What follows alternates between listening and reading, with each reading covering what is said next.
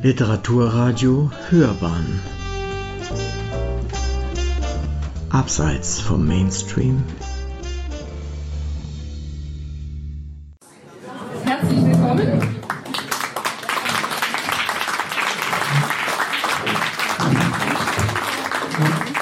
Ja, jetzt kann man das doch ein bisschen besser sehen. Also ganz herzlich willkommen hier in der wunderschönen Kongressbar in München, die mit ihrem wunderschönen Ambiente 50er Jahre ganz hervorragend zu dem Buch passt, das wir heute vorstellen, oder Beatrix vor allem vorstellt. Äh, kurz noch ein Satz zu mir, falls Sie mich nicht kennen. Mein Name ist Theresia Graf. Ich bin auch Autorin und Journalistin. Ich arbeite beim Bayerischen Rundfunk und bin, auch weil Radio mir am Herzen liegt, sehr ähm, glücklich und fühle mich sehr geehrt, dass ich äh, Beatrix und ihr Buch hier vorstellen darf, beziehungsweise die beiden stellen sich vor. Und das ist das Buch, das haben Sie sicher schon gesehen. Fräulein Kisch träumt von der Freiheit. Kisch, man sollte meinen, das könnte Kiss heißen. Den Namen finde ich auch wunderschön, Kiss, weil er ja eben an das schöne Wort Kuss erinnert. Aber da es ein ungarischer Name ist, wird er, glaube ich, Kisch ausgesprochen, soweit ich weiß. Ich liebe diesen Roman besonders, das habe ich gerade schon mal gesagt, weil mir das Radio am Herzen liegt, seit ich vor erstaunlichen über 30 Jahren mit Journalismus angefangen habe, übrigens bei Radio Charivari in München. Da äh, liegt mir das Radio einfach am Herzen und ein Buch, in dem es ums Radio geht, das ist quasi für mich geschrieben. Vielen Dank, liebe Beatrix.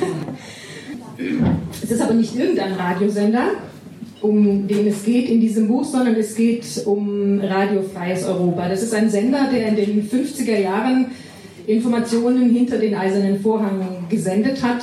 Da wird Beatrix gleich noch mehr und Näheres zu erzählen. Aber der historische Hintergrund verspricht uns natürlich jede Menge Spannung und es geht um den Kalten Krieg, es geht um Spionage, es geht natürlich auch um Liebe, das ist immer das Schönste. In dem Mittelpunkt steht Liz, eine junge Frau, die in der Zeit, also 1956 spielt das Buch, die da ihren Mann steht und sich in einer Männerwelt, kann man so sagen, bewährt Sie geht auf einen gefährlichen Deal mit der CIA ein. Als Spionin wider Willen wird sie eben beim Radio Freies Europa eingeschleust. Und der Hintergrund ist, sie möchte ihre Halbschwester Shusha, Shusha gell, retten. Mhm. Die befindet sich nämlich in Ungarn, die lebt in Budapest und ist dort immer stärkeren Repressalien ausgesetzt. Und Liz, die in München ist, soll jetzt den Maulwurf finden, der sich ähm, irgendwo in das Radio da eingeschleust hat und der Deal ist einfach, wenn sie diesen Maulwurf findet, dann kommt ihre Schwester frei. Und Liz verliebt sich nicht nur in die Welt des Radios, so viel kann man schon mal sagen, aber mehr verrate ich im Moment besser noch nicht. Vor allem stelle ich jetzt erstmal die Beatrix vor, zu dir, obwohl ich glaube, so viele erfolgreiche Bücher, wie du schon geschrieben hast, ich brauche dich, glaube ich, gar nicht mehr groß vorzustellen. Deine Bücher in zehn Sprachen übersetzt, mit Preisen geehrt, ein Stipendium hast du schon bekommen. Du hast lange beim Fernsehen gearbeitet, bevor du dich dann voll und ganz dem Romanschreiben hingegeben hast. Und nicht zu vergessen, du gehörst zu den beiden Gründerinnen der Münchner Schreibakademie. Also, wow.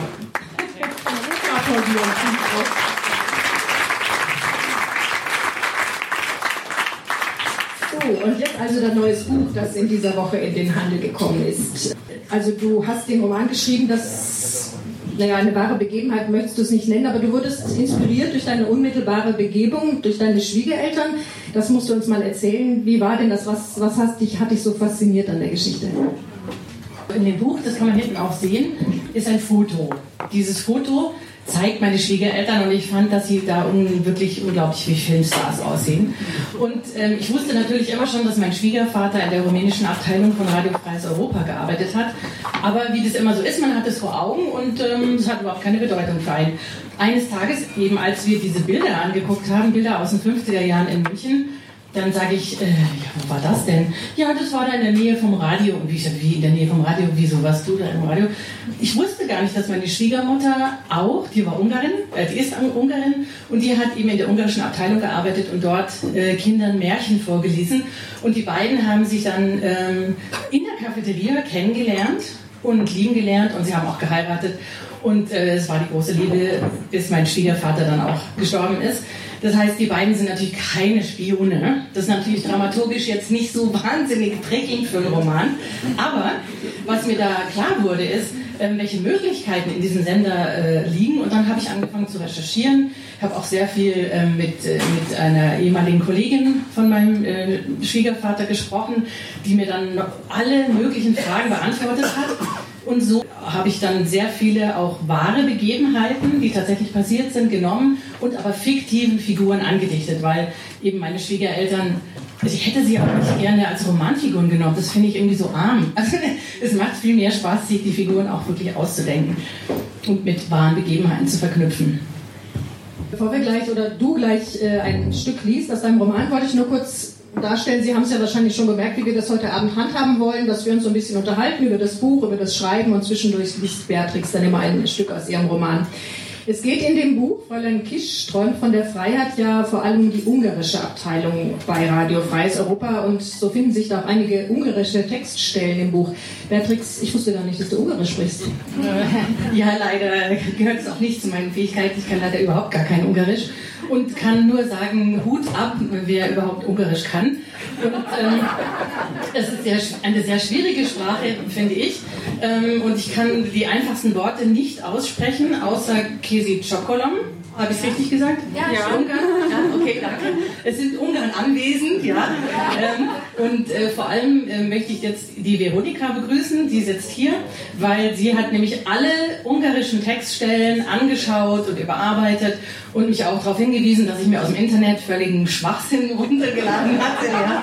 Ähm, und ich war sehr froh darüber, weil das Buch natürlich dadurch auch sehr viel glaubwürdiger geworden ist.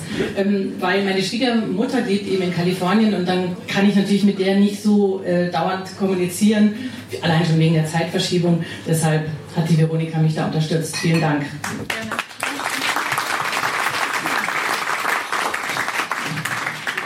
Ein Buch über radiofreies Europa. Hast du einen besonderen Bezug zum Radio?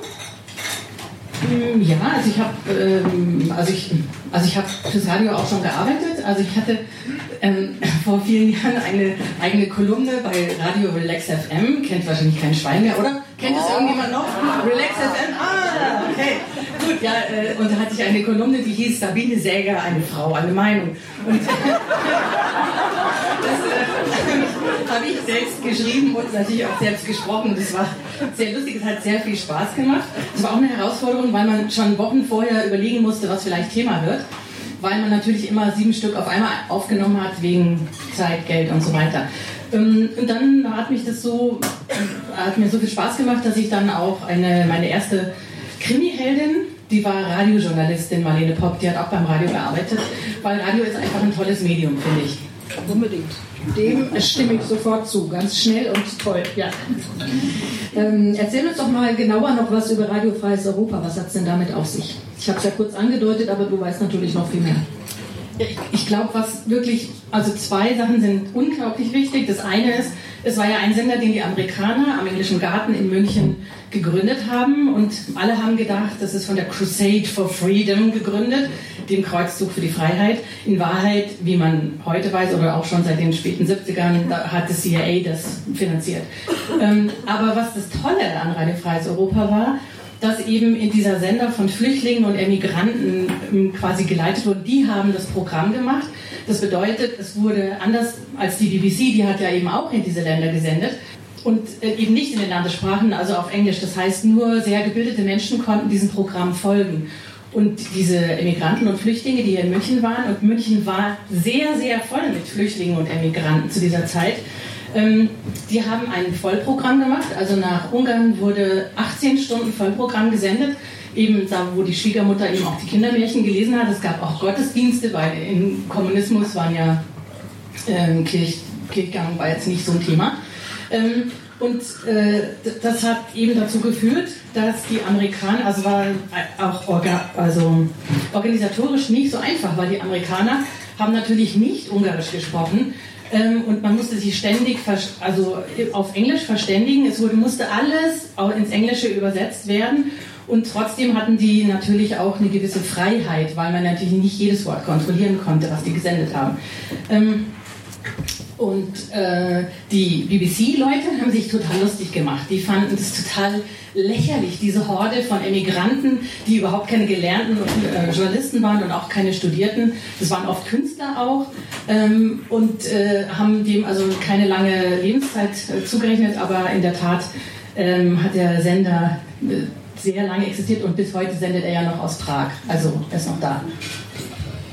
Genau, hat mittlerweile sicher eine andere Bedeutung als damals.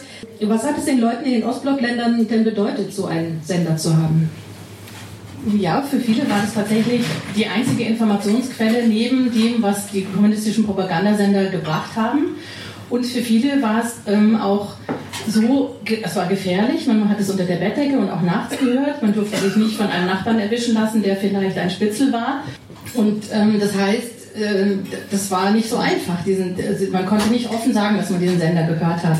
Ähm, aber es war auf der anderen Seite sehr wichtig, weil zum Beispiel auch als Tschernobyl war, ähm, wurden, das wurde überhaupt, diese Information wurde an die Bevölkerung nicht rausgegeben. Das war Radio Freies Europa, was als erstes diese Informationen, dass man eben besser nicht rausgeht, weil alles verseucht ist, ähm, gesendet hat. Und das war eben ganz oft so. Und für die meisten ähm, Menschen war Radio Freies Europa im, hinter dem eisernen Vorhang was ganz Tolles. Und das einzige Mal, wo der Sender sehr in die Kritik geraten ist, war eben 1956 da wo mein Buch spielt, während dem Ungarnaufstand. Darum geht es dann auch. Und jetzt wollen wir endlich auch mal ein Stück hören aus dem Buch. Jetzt lese ich uns doch mal was vor. Ich habe natürlich 100 Stunden überlegt, was ich jetzt hier vorlese. Ähm, ich wollte ganz originell mal von weiter hinten was ganz, was oh, Mordspannendes. Es geht einfach nicht, weil äh, man muss so viel erläutern, man muss so viel erklären. Dass, dass man, ich fange also ganz klassisch von vorne an. Und ähm, wann immer etwas Ungarisches kommt, haben wir zum Glück die Veronika, die dann kurz einschminkt. Genau, so können mich alle hören, oder? Okay, es ist der äh, erste Arbeitstag von Liz. Liz kommt also in den Sender. Liz versuchte so viel wie möglich von all den Satzfetzen aufzuschnappen, die durch den Raum schwirrten. Amerikanische, deutsche und ungarische Worte verstand sie sofort. Nach und nach erkannte sie auch rumänische, bayerische und polnische Bruchstücke. Das hier ist dann also unsere Kantine. Wir nennen sie aber nur Cafeteria. Manche sagen auch, sie wäre das eigentliche Herz von Radio Free Europe. Ron Summers, Liz neuer Chef, legte ihr die Hand in den unteren Rücken und schob sie sanft weiter in den etwas dämmerigen Raum hinein. Fasziniert betrachtete Liz die leidenschaftlich gestikulierenden Menschen, die an den Tischen der Cafeteria saßen oder standen und von dichten Grau- und Weiß oszillierenden Rauchschleiern wie von geheimnisvollem Nebel umwabert wurden. Das also waren von nun an ihre Kollegen. Redakteure, Sprecher, Techniker, Rechercheure und Stenotypisten. Alle aus unterschiedlichen Ländern und doch vereint in ihrem mondänen Auftreten und sichtlich durchdrungen von ihrer Mission und dem Bewusstsein, das Richtige zu tun. So ähnlich wie ich jetzt müssen sich die Menschen damals beim Turmbau zu Babel gefühlt haben, dachte Liz. Ein bisschen verloren angesichts des großen Ganzen. Natürlich war niemand bei Radio Freies Europa so überheblich, gleich Gott herauszufordern. Das Ziel des Senders, seine Mission, die Crusade for Freedom, bestand vielmehr darin, Informationen hinter den eisernen Vorhang zu senden, die Kommunisten zu provozieren und in der dortigen Bevölkerung das Verlangen nach Freiheit und Wohlstand anzuheizen. Liz folgte Summers, der nun voranging und sich nach einem freien Platz umsah. Es roch nicht nur nach dem Qualm der vielen Zigaretten, sondern auch nach Pommes frites, Schalenkaffee und Schweiß. Und über all dem schwebte ein Hauch von Rasierwasser. Was sicher daran lag, dass sich überwiegend Männer in der Cafeteria aufhielten. Die wenigen Frauen, die Kleider in duftigen Farben trugen, wirkten inmitten der vielen schwarzen Anzüge wie elegante Ausrufezeichen. Balenciaga, vermutete Liz, oder Chanel. Unwillkürlich strich sie über die Wolle ihres engen, wadenlangen Rocks und zog ihn an den Seiten glatt. Doch es half nicht viel. Obwohl der Rock neu war, kam es ihr plötzlich so vor, als wäre er nicht besser als schäbige Nachkriegsware. Sie sagt nämlich jetzt was, was sie immer sagt, wenn sie sich ermahnt. Kitartás kislánykám. Sag's nochmal, sag's nochmal. Kitartás kislánykám. Genau. Ist schon jemand eine Idee, was das heißen könnte? Ja? Warum habe ich nichts Besseres anzuziehen? Ja, warum habe ich nichts Besseres anzuziehen, war hier ein Vorschlag. Das ist schön. Äh, äh, nein, Es heißt Haltung, Kindchen, Haltung. Das sagt sie sich nämlich immer auch im ganzen Buch, ähm, äh, weil sie immer ihre ungarische Großmutter das sagen hört.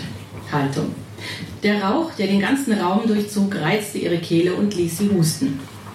Alles in Ordnung? fragte Summers, sah sie dabei aber nicht an, sondern suchte weiter nach einem freien Platz. Sie folgte seinem Blick und entdeckte auf der anderen Seite in der rechten Ecke des Raums eine rot glänzende Musikbox, die neben der meterlangen Theke aus Glas stand. Von dort steuerte eine junge Frau in einem maigrünen Dirndl und einer weißen Trachtenbluse zielstrebig auf sie zu. Ganz eindeutig. Weder Chanel noch Balenciaga. Liz entspannte sich etwas. Und das änderte sich auch nicht, als die Frau näher herankam und ihr klar wurde, dass dieses weibliche Wesen gar keine Haute Couture brauchte, um sich in Szene zu setzen.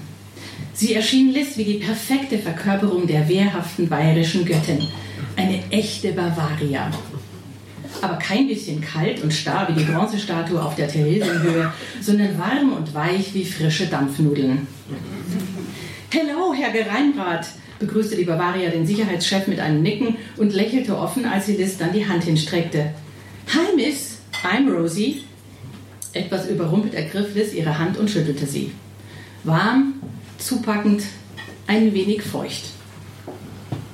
Fräulein Huber, Sie können ruhig Deutsch mit uns sprechen. Summers schenkte Rosi das Lächeln, das sich Liz während ihres stundenlangen Rundgangs durch den Sender wenigstens ein einziges Mal gewünscht hätte. Ein Lächeln, das diesen etwas bulligen Mann plötzlich geradezu attraktiv wirken ließ. Bisher war Liz gar nicht aufgefallen, wie perfekt der dunkelgraue Anzug an ihrem neuen Chef saß und wie gut seine bordeauxfarbene Seidenkrawatte dazu passte. Fräulein Rosi ist hier die Chefin, die gute und unersetzliche Seele unserer Cafeteria, erklärte Summers, wendete sich dann zu Rosi und stellte die beiden einander vor. Das ist Elizabeth Kiss, Jeff Daniels persönlich hat sie eingestellt als Verstärkung für die ungarische Abteilung. Und genau das nahm Summers ihr offensichtlich übel. Nachdem er an diesem Morgen von Daniels mit ihrer Einstellung überrumpelt worden war, hatte er Liz reichlich unterkühlt und in einem dermaßen zackigen Tempo von Abteilung zu Abteilung geführt, dass sie in ihrem Bleistiftrock zu einem Dauerlauf in Trippelschritten gezwungen war. Von all den Tonstudios, Archiven und Newsräumen war in ihrem Kopf nur ein verwirrendes Labyrinth von Gängen zurückgeblieben. Jeff Daniels. Rosi wiederholte den Namen des obersten Chefs nachdenklich und zog eine Augenbraue hoch. Die schien genauso blond zu sein wie ihre üppige Flechtfrisur, waren jedoch mit einem schwarzen Stift zu dicken, schwungvollen Balken übermalt worden und lenkten den Blick so auf ihre Augen. Blau wie ein schöner bayerischer Sommerhimmel fand Liz. Biergartenwetteraugen. Oha, der Daniels. Ja, dann von mir auch ein ganz herzliches Servus, sagte die Rosi. Zu den Ungarischen, wiederholte sie dann nachdenklich. Ungarisch. Plötzlich blitzten ihre Augen auf. Ja, da hätte ich zum Einstand ganz was kurz. Sie nickte Liz zu, dann auch Summers. Herr Geheimrat, Elisabeth, kommt's mit, alle zwei beide. Die Rosi gibt ihnen dann Sitzplatz und bringt ihnen Kaffee und bringt ihnen noch einen Teller mit etwas ganz Besonderem. Speziell für die an Strudel, sagt Rosi triumphierend zu Les, an Gurden. Als Ungarin sind sie bestimmt verrückt nach Strudel. Summers deutete auf ihren Kuchen. Liz gab sich begeistert und wendete sich dem Gebilde auf ihrem Teller zu. Kein Mensch mit auch nur einem einzigen Tropfen ungarischen Bluts in den Adern hätte diesen matschigen Blätterteig jemals als Strudel bezeichnet. Ein durchdringender Geruch nach Vanille stieg von ihrem Teller auf, obwohl die Soße schon zu einer dicken gelben Paste erstarrt war. Sie aß trotzdem davon, denn immerhin schmeckte es süß und man hatte sie eingeladen. Wenn alles anders wäre, würden Sie dann nicht gern in Ungarn leben? fragte Summers nun etwas entgegenkommender. Das ist doch Ihre Heimat, oder? Ihre Heimat? Auch wenn Liz die Sprache fließend beherrschte und selbst wenn Ungarn frei und demokratisch wäre, hier hätte sie ihm nicht aus vollem Herzen zustimmen können. Ja, ihre Mutter war Ungarin, aber ihr Vater war Deutscher und Liz war in München geboren. Ungarn kannte sie nur aus den Sommern ihrer Kindheit. Reichte das für so ein großes Wort wie Heimat? Ich, fing sie an, Aber Summers wartete ihre Antwort gar nicht ab, sondern redete schon weiter, als hätte ihm die Atmosphäre der Cafeteria nun ganz aufgetaut. So, this is it! begann er voller Inbrunst, breitete wie ein Priester am Abschluss seiner Predigt die Arme weit aus. Die Kuchengabel hielt er dabei immer noch in seiner linken Hand. Ist das nicht alles großartig?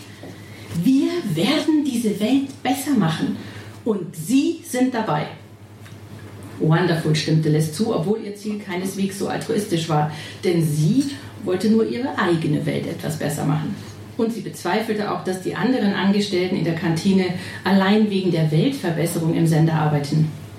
Trotzdem unterstrich sie ihre Antwort mit einem energischen Kopfnicken und nahm eine weitere Gabel von dem im Vanillesee ertränkten Apfelpumps. Wirklich köstlich, sagte sie. Es war schließlich ihr erster gemeinsamer Tag und sie hatte viel länger Zeit gehabt, sich darauf vorzubereiten als er. Sie fragte sich, warum Jeff Daniels seinen Sicherheitschef nicht früher über ihre Einstellung informiert hatte. Noch dazu hatte Daniels ihm auch einige Details über Liz wahre Aufgaben verschwiegen. Warum? Welche Hintergedanken hatten ihn dazu bewogen? Verdächtigte er womöglich auch Summers? Der legte seine Gabel mit einem leisen Klirren auf den noch halbvollen Teller. Als sie ihn erstaunt ansah, stöhnte er ein bisschen überzogen und klopfte mit einem etwas eitlen Grinsen auf seinen flachen, offensichtlich harten Bauch. Das reicht mir. Niemand, den Liz sonst kannte, würde einen Teller mit Kuchen nicht aufessen. Ganz egal, wie er schmeckte und ob man schon satt war. Aber Summers war Amerikaner und die wussten nicht nur immer genau, was zu tun war, sondern fühlten sich auch so frei, ihren Teller nicht leer essen zu müssen. So, als würde es auch morgen wieder genug geben. Immer und für jeden. Vielleicht würde es sich lohnen, das im Bild festzuhalten, überlegte Liz. Das könnte die sehr ungewöhnliche Grundidee für eine ihrer Fotoserien werden. Happen die Amerikaner übrig lassen. An dieser Stelle stürmt, äh, stürmt jemand in die Kantine und äh, erregt die Aufmerksamkeit von Sambas. Sambas winkt ihn an den Tisch. Es ist Bela. Bela ist der Chef der ungarischen Abteilung und stellt ihr Bela vor. Also Bela wirkte sehr viel maskuliner als der bullige Sicherheitschef, obwohl er schlanker war. Verwundert fragte sich Liz, woran das liegen mochte. War es den geraden, reichlich dominanten Nase oder den markanten Wangenknochen geschuldet? Oder den fingerlangen, dunklen Locken? So viel unordentlich wildes Haar hatte Liz seit Jahren an keinem Mann mehr gesehen. Oder lag es an dem Kontrast zwischen seinen großen, melancholisch wirkenden Augen und dem starken, dynamischen Kinn? Vielleicht war es aber auch ganz einfach nur seine Haltung. Den würde ich gern fotografieren, ging es ihr durch den Kopf. Bela spricht sie an. Normalerweise lerne ich meine neuen Mitarbeiter kennen, bevor sie eingestellt werden. Denn normalerweise suche ich sie mir selbst aus. Bela lächelte zu seinen Worten so charmant, als würde er Liz ein Kompliment machen. Aber vermutlich weiß der verehrte Mr. Summers genau, welche Kräfte wir in der ungarischen Abteilung so dringend brauchen. Deshalb interessiert es mich brennend, welche journalistischen Erfahrungen Sie mitbringen oder welche Qualifikationen eine so junge und hübsche Frau wie Sie so noch vorzuweisen hat. Er setzte sich und schaffte es, das Stuhlrücken wie einen ruppigen Kommentar klingen zu lassen.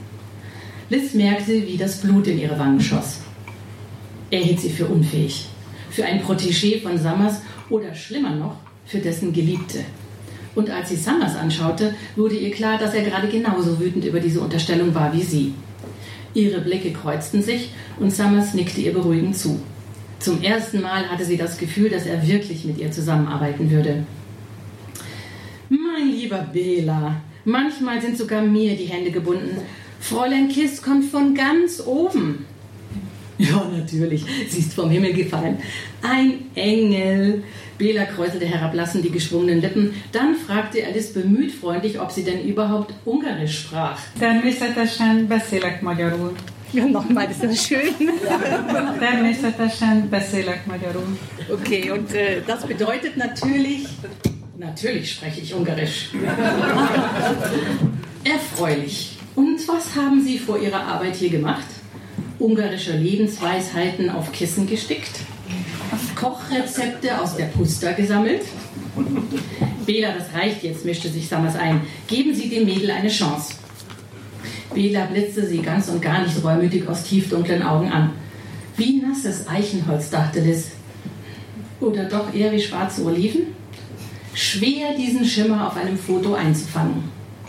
Bela stand auf und deklamierte mit leiser und sehr prägnanter Stimme: Bist du als Mann geboren, zeigst durch Bekennermut. Was dir als Wahrheit gilt, verleugne nicht. Gott! Summers hob abwehrend die Hände gegen Bela, als wäre Lyrik eine ansteckende Krankheit, vor der er sich schützen müsste. Jetzt wissen Sie, warum wir ihn den Dichterhelden nennen. Setzen Sie sich wieder hin, Bela, und tragen Sie es wie ein Mann. Fräulein Elisabeth Kiss gehört jetzt zu Ihrer Abteilung. Liz war ziemlich sicher, dass sie sich die leise Genugtuung in Summers Stimme eben nicht nur eingebildet hatte. Es gefiel ihm, dass er Bela das Gleiche antun konnte, was Jeff Daniels ihm an diesem Morgen angetan hatte. Und es stellt sich natürlich die Frage, warum denn jetzt sein Sicherheitschef nicht eingeweiht hat. Denn offensichtlich kann er sich auf gar niemand mehr in seinem Sender verlassen. Ja, das war jetzt mal die erste Textstelle.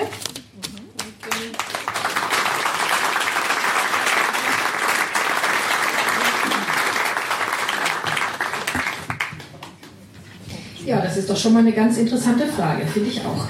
Ähm, ja, du hast uns einen tollen Einblick geliefert schon mal. Ich bin ganz drin in der Szene, in der Kantine mit den Rauchschwaden, unvorstellbar eigentlich, ne, dass da immer ständig gequalmt wurde.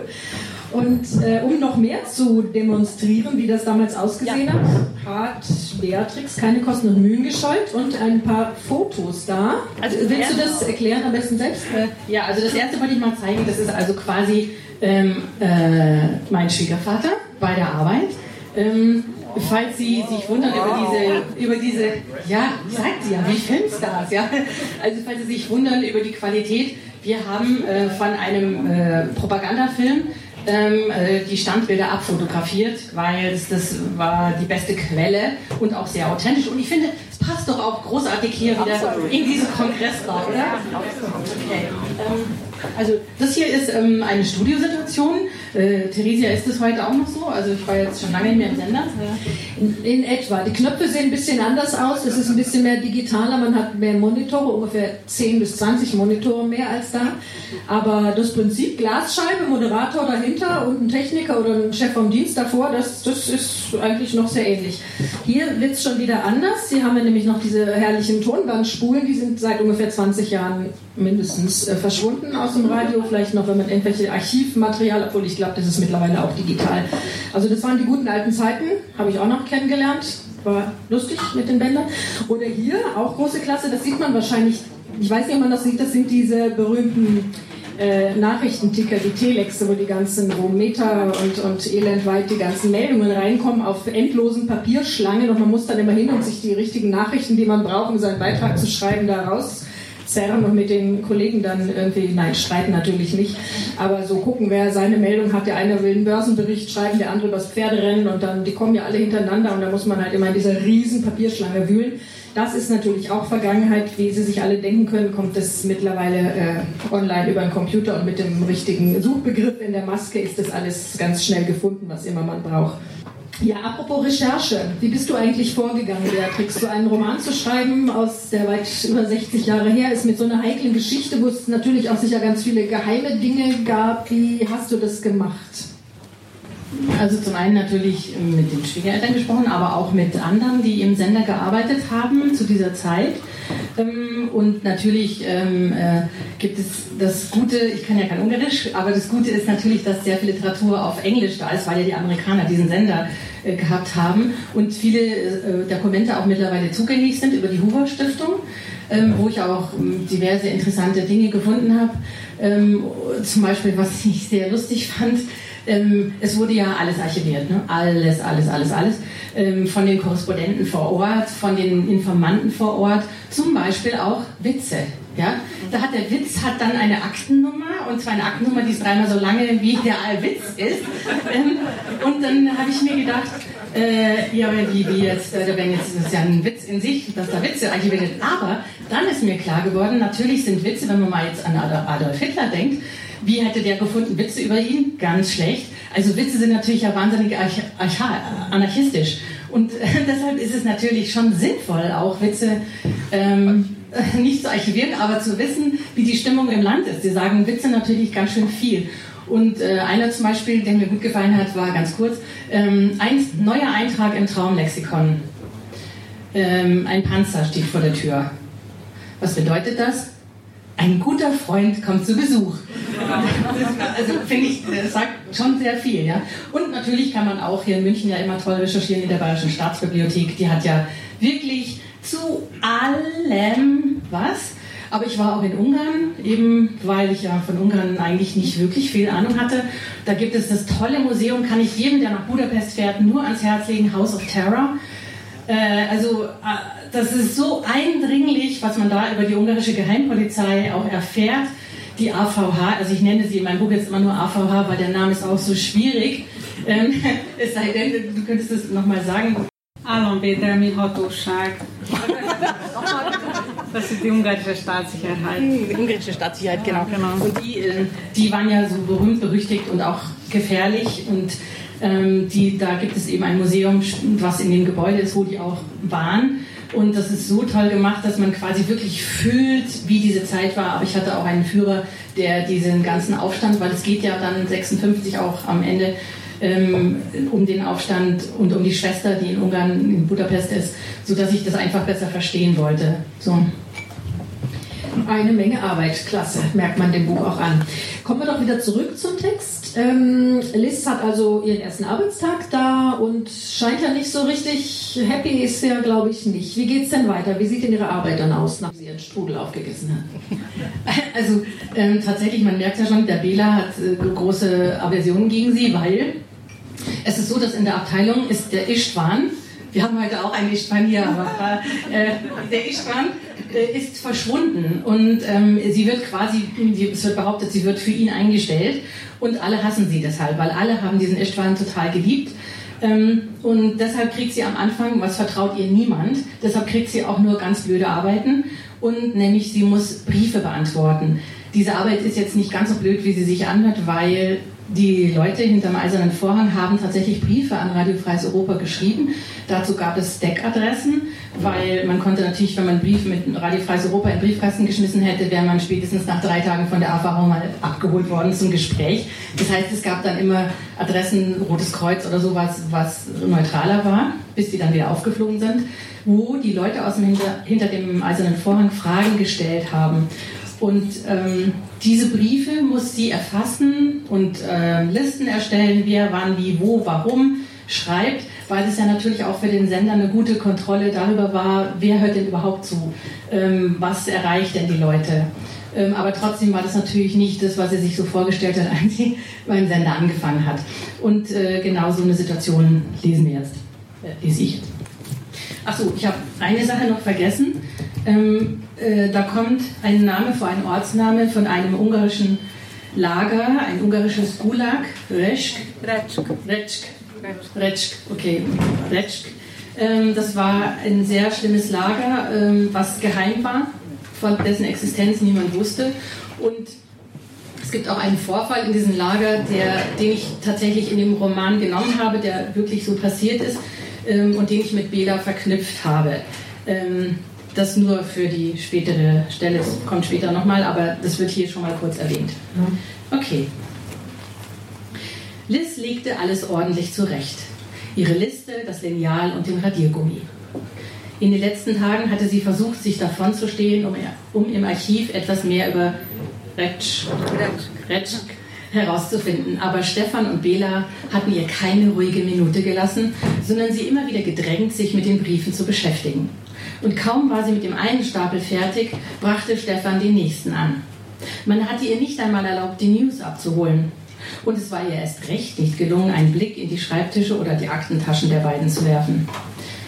Stefan und Bela sorgten dafür, dass sie nie allein im Büro war und die Unterhaltungen der beiden waren derart belanglos, dass sie anfing zu glauben, Daniels Verdacht wäre vollkommen aus der Luft gegriffen.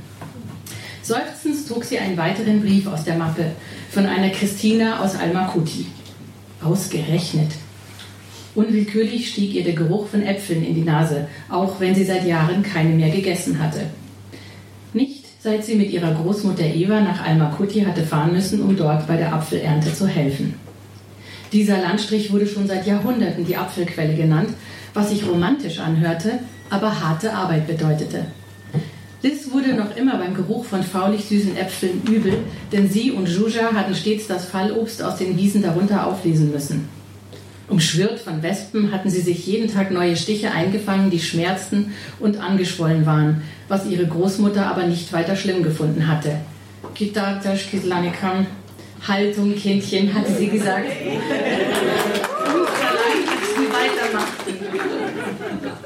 Und obwohl Liz sich genau daran erinnerte, sich genau daran erinnerte, wie sehr der Geruch und die Wespen ihr zuwider gewesen waren, überschwemmte sie jetzt ein warmes Gefühl. Einfach nur deshalb, weil sie damals mit Juja und Eva zusammen gewesen war. Haltung. Sie konnte ihre Großmutter beinahe hören, so sanft und eindringlich und lebendig. Christinas Brief hatte wie die meisten nicht einen einzigen Zensurstempel. Offensichtlich klappte das mit den Deckadressen sehr gut. Das ist für sie schon wichtig, weil ihre Schwester und ihre Mutter schreiben ihr auch und da sind die Briefe immer total rabenschwarz und sie kann fast keine Informationen kommen zu ihr. Deshalb ist sie auch ein bisschen neidisch, dass diese Briefe so durchkommen. Nachdem Liz das Schreiben gelesen hatte, legte sie es enttäuscht auf den Stapel mit den unwichtigen Briefen. Christina wollte nämlich nur wissen, wie hoch der Eiffelturm war. Warum nur machte sich jemand wegen einer solch banalen Frage die Mühe, einen Brief zu schreiben? Jedes Mal hoffte sie, dass der nächste Brief interessanter wäre. Aber zu Liz Verblüffung hungerte man hinter dem eisernen Vorhang nach merkwürdigen Informationen. Wie lang war die chinesische Mauer? Ähm, wie viele Schallplatten wurden in der Senderzentrale in München gelagert? Äh, was meinen Sie? Wie viele, wie viele Sender, wie viele Schallplatten bei Radio Freies Europa? Irgendwelche im Angebot? 20.000. 20.000. Oh, oh, da lache ich ja. Es sind 140.000 Stück, also 56. Manche wollten einfach wissen, ob Kohl wirklich gesünder war als Orangen, was offensichtlich in den Ländern mit sozialistischer Planwirtschaft gern verkündet wurde. Diese Arbeit kam mir immer mehr wie eine Beschäftigungstherapie vor und sie fing an daran zu zweifeln, dass es wirklich wichtige Briefe gab. Das nächste Schreiben, das sie aus dem Stapel zog, trieb ihr die Tränen in die Augen. Es war von einer Elsa Kaspari, die um medizinische Unterstützung für ihre schwer depressive Tochter Sophia bat. Sophia war von der AVH verschleppt und gefoltert worden.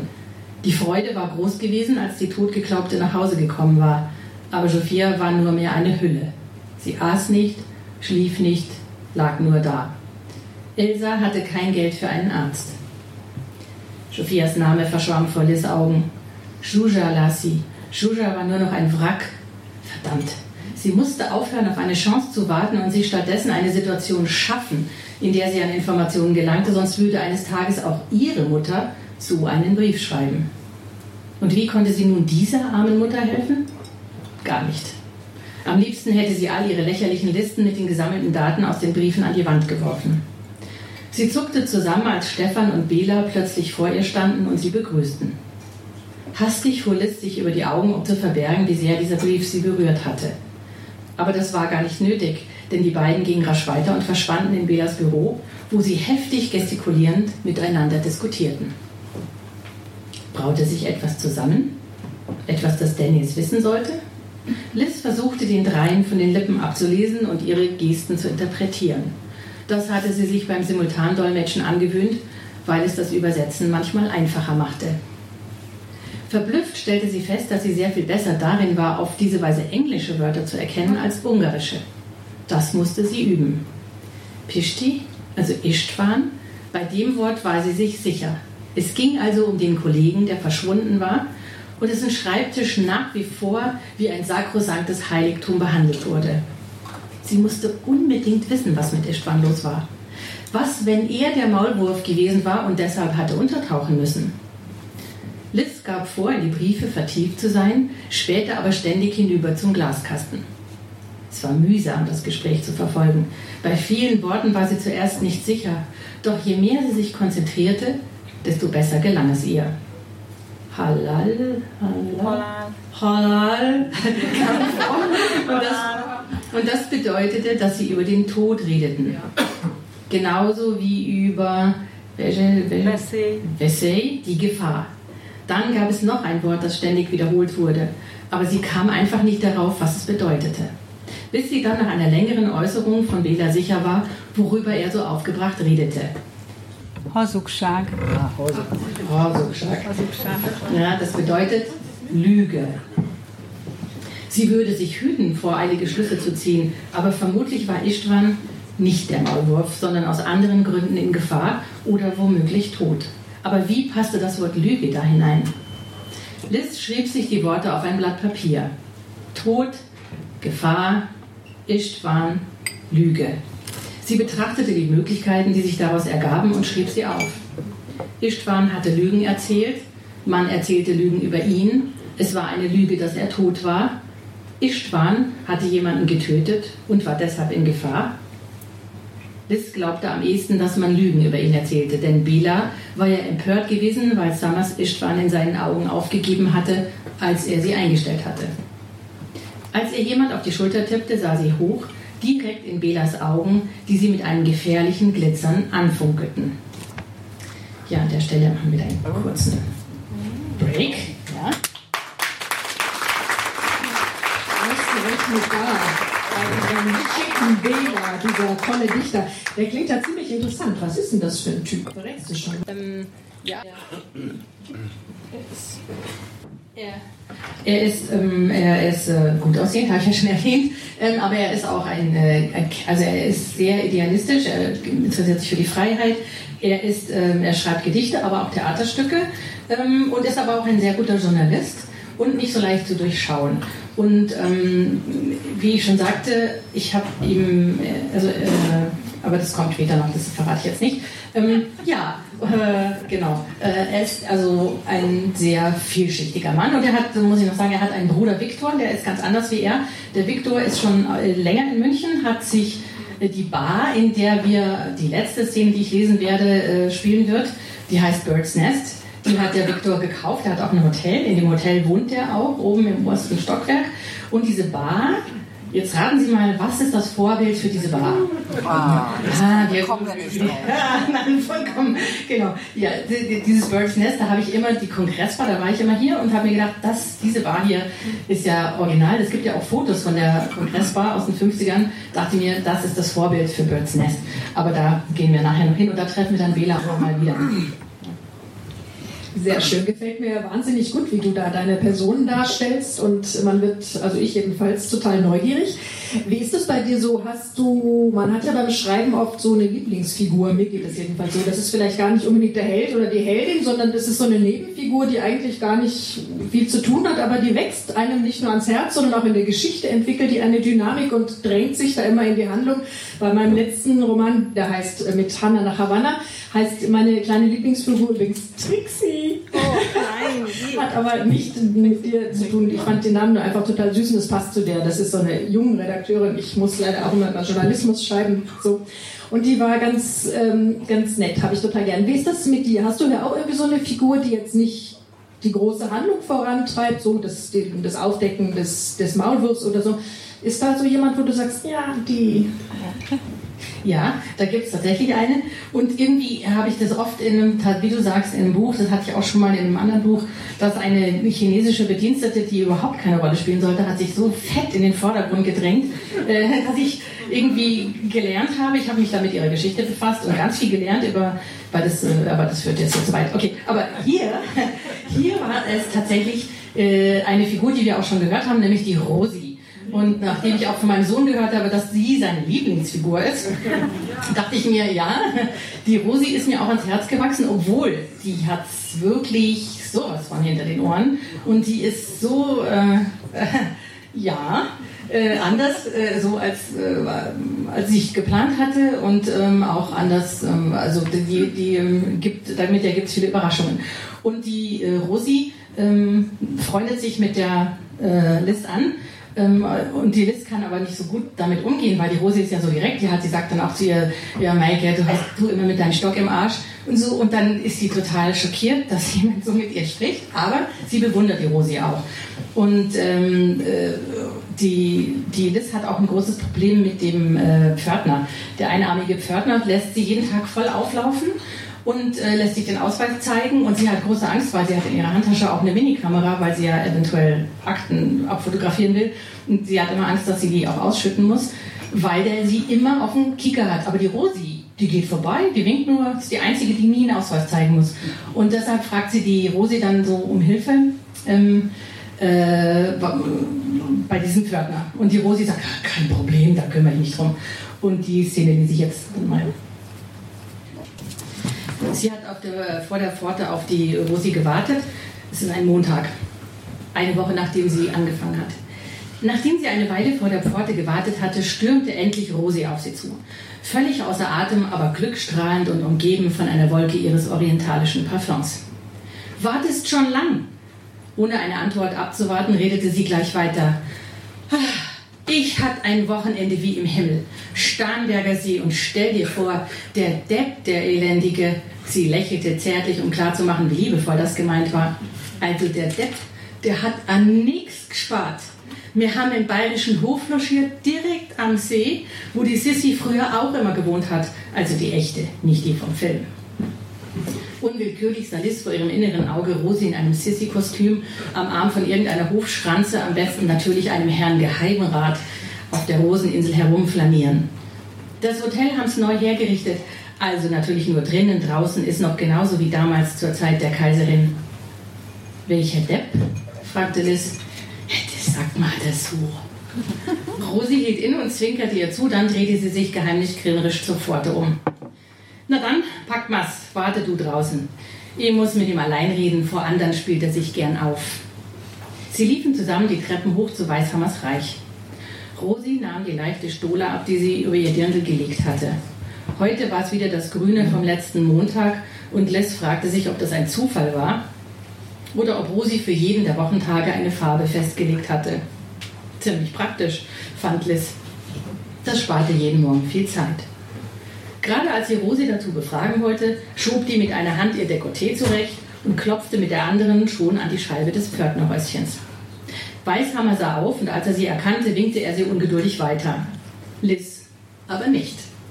Rosi drehte sich zu ihr um. Sacradi, er mag dich wirklich nicht. Aber das kommt alles nur von seinem Arm.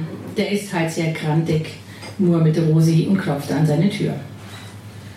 Dass Weißhammer Invalide war, hatte für Liz bisher keine große Rolle gespielt. Ganz schlecht. Sehr unaufmerksam.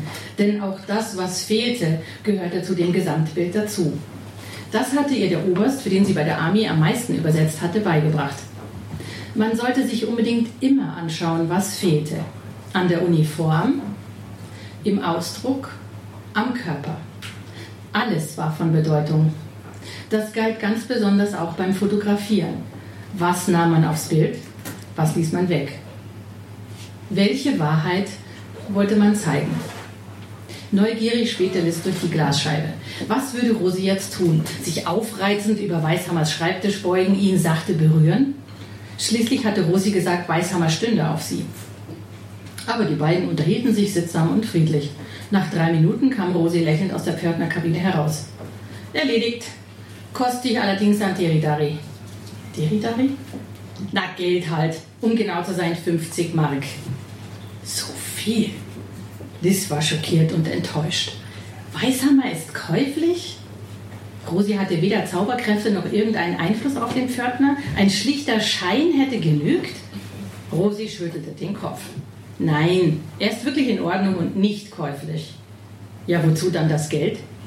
Ja, du bist ihm nicht geheuer, aber ich habe ihm versprochen, dass das unter uns bleibt. Lass uns reingehen, ich bin schon zu spät.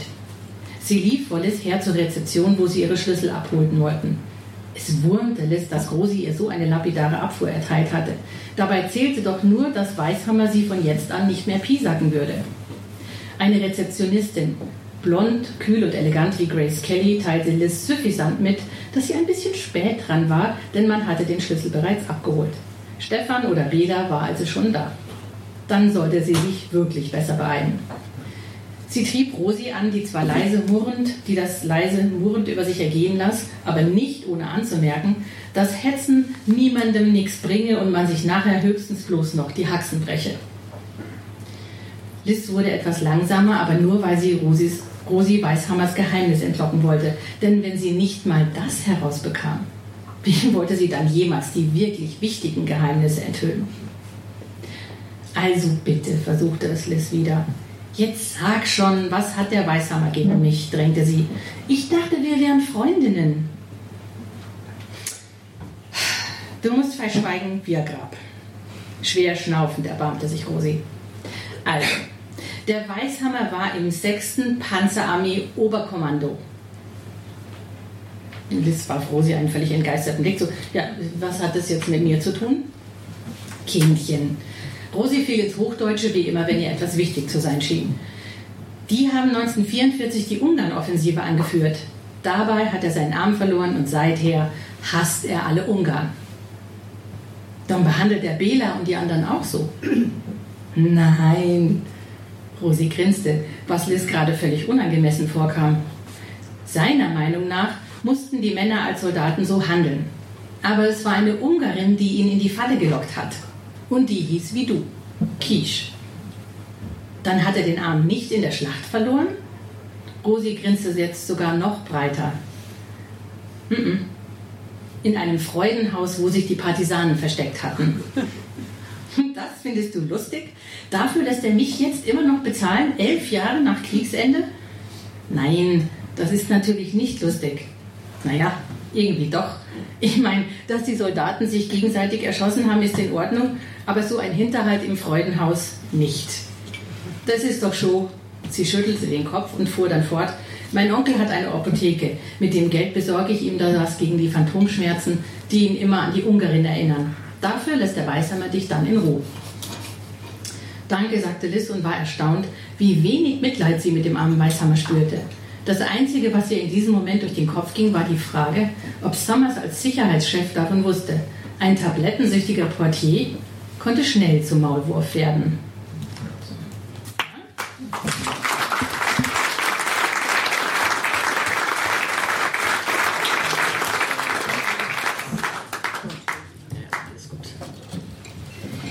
So, jetzt haben wir eine ganze Menge gehört, interessante Details über Arme und nicht Arme.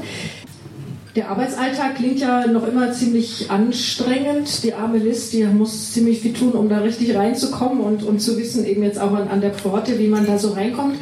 Ich kenne das von uns, dass man ab und zu nach der Arbeit mit ein paar Kollegen noch äh, irgendwo was trinken geht. Und du hast ja die Bar schon angesprochen. Ich nehme an, dass in deinem Roman die Liz auch nochmal irgendwie außerhalb vom Radio zu erleben ist. Ja, ja. Also die Rosi, besagte Rosi, ähm, ist natürlich ein großer Glücksfall für die Liz, weil die Rosi zwingt quasi sie mit in die Bar zu gehen in Birds Nest, weil erst hat ziert sie sich so ein bisschen, dann wird ja aber klar, dass natürlich durch Alkohol die Zunge von allen Männern auch mal gerne locker werden. Und deshalb beschließt sie dann mit der Bavaria hinzugehen. Und die Bavaria verwandelt sich eigentlich in eine Matahari, weil sie so fantastisch aussieht, nämlich ohne Dirndl geht sie dann zu Birds Nest, aber ähm, das äh, lese ich jetzt nicht, sondern ich lese jetzt die letzte Textstelle ähm, und die ist eben in der Bar. Sie ist da schon eine ganze Weile, sie hat auch schon den einen oder anderen Drink genommen, weil sie kann natürlich nicht nichts trinken, das macht sie ja dann auch nur verdächtig ähm, und hat sich gerade durchgerungen, dass sie den Bela jetzt endlich auffordern will, um ihn besser aus, um ihn beim Tanzen ein bisschen auszufragen.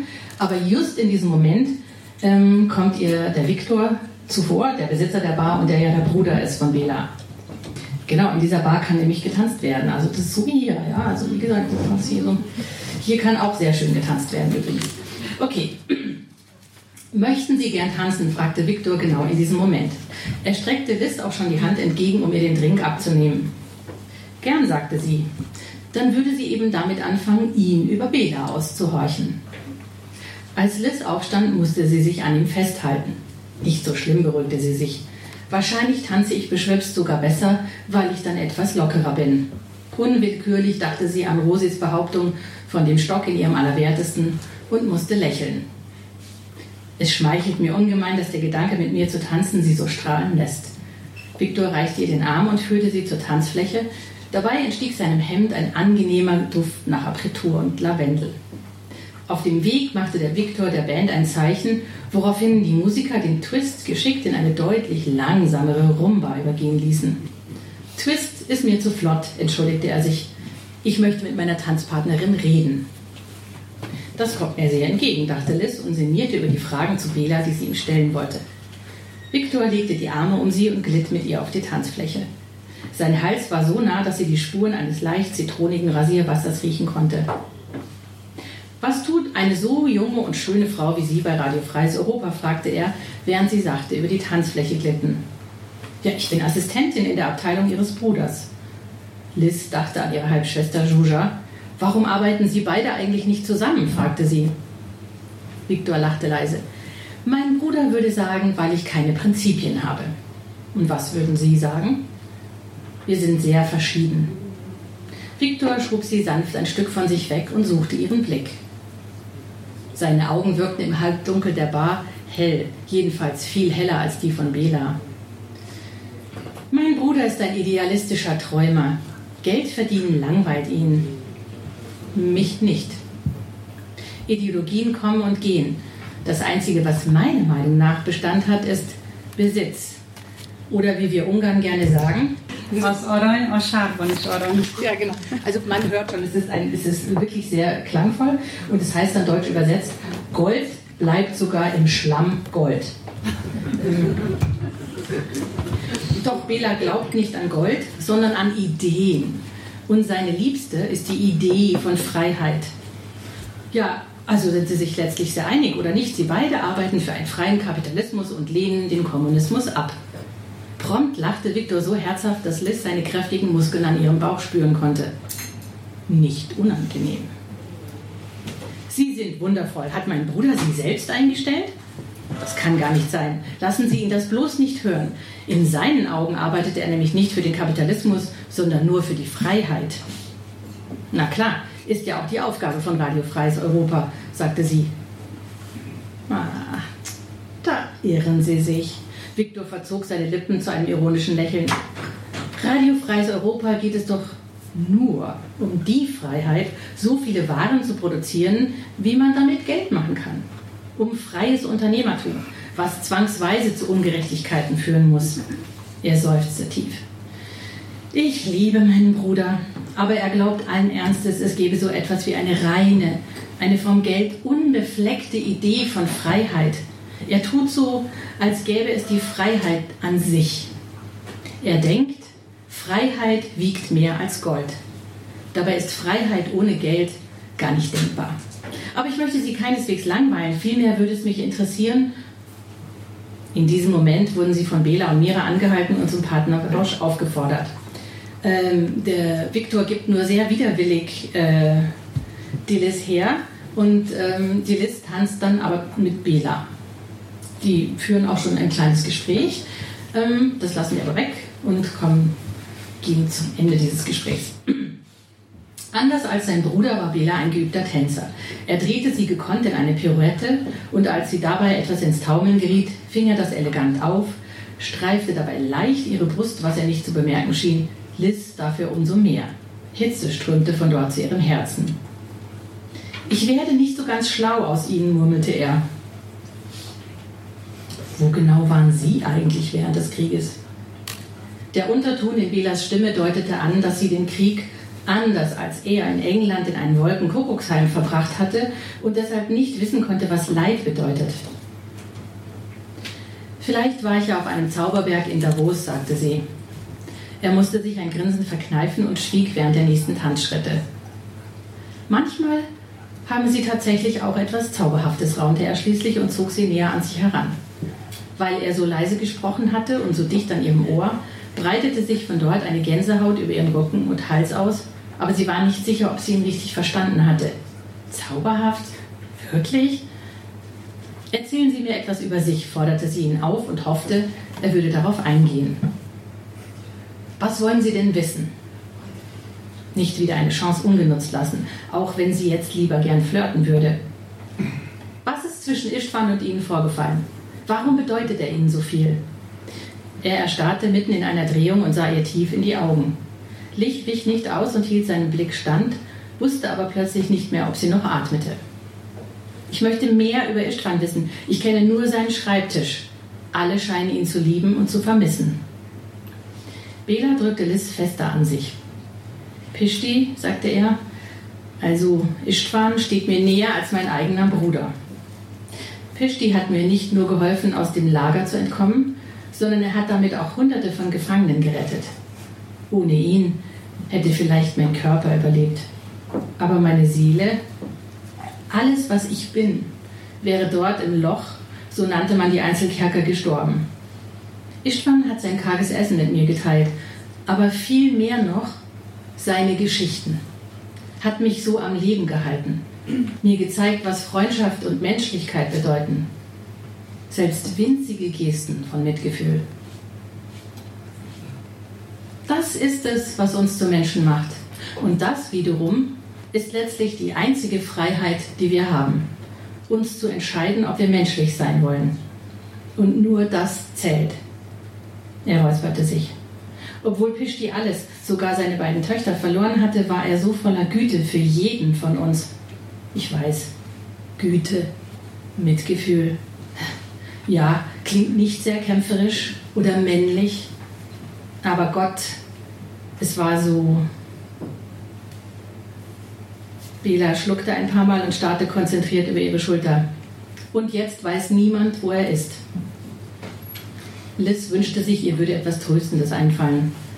Das muss furchtbar sein. Als meine Schwester von der AVH verschle fing sie an, doch dann wurde ihr klar, dass sie genau das nicht sagen durfte, auf gar keinen Fall. Niemand durfte von ihrer Schwester wissen. Juja machte sie verletzlich, erpressbar und womöglich könnte ihm dann dämmern, warum sie wirklich beim Sender war. Für einen herrlichen Moment lang hatte sie das vergessen. Für einen Moment lang waren sie nur ein tanzendes Paar gewesen. Ist Istvan vielleicht nur so gut untergetaucht, dass sie ihn nicht finden können? fragte sie dann. Wäre möglich. Er straffte seine Schultern und rang sich ein Lächeln ab. Dann wirbelte er sie mit neuem Elan über die Tanzfläche, so sicher und fest an sich gedrückt, als hätte ihr Gespräch sie stärker zusammengeschweißt. Und weil Liz alles nur noch leicht verschwommen wahrnahm, fühlte sich das an, als wären sie beide ganz allein, nur sie und die Musik. Erzählen Sie mir jetzt bitte auch etwas ganz Geheimes von sich, sonst fühle ich mich mies, sagte er und sah ihr dabei so intensiv in die Augen, dass sie am liebsten aufgehört hätte zu denken. Aber das war in jeder Hinsicht zu gefährlich. Sollte man seinem Chef denn wirklich Geheimnisse anvertrauen? fragte sie deshalb. Und ob sie das tut und wohin all diese Geheimnisse führen, das erfahren Sie natürlich nur, wenn Sie dieses Buch lesen. Ja, das waren die Textstellen.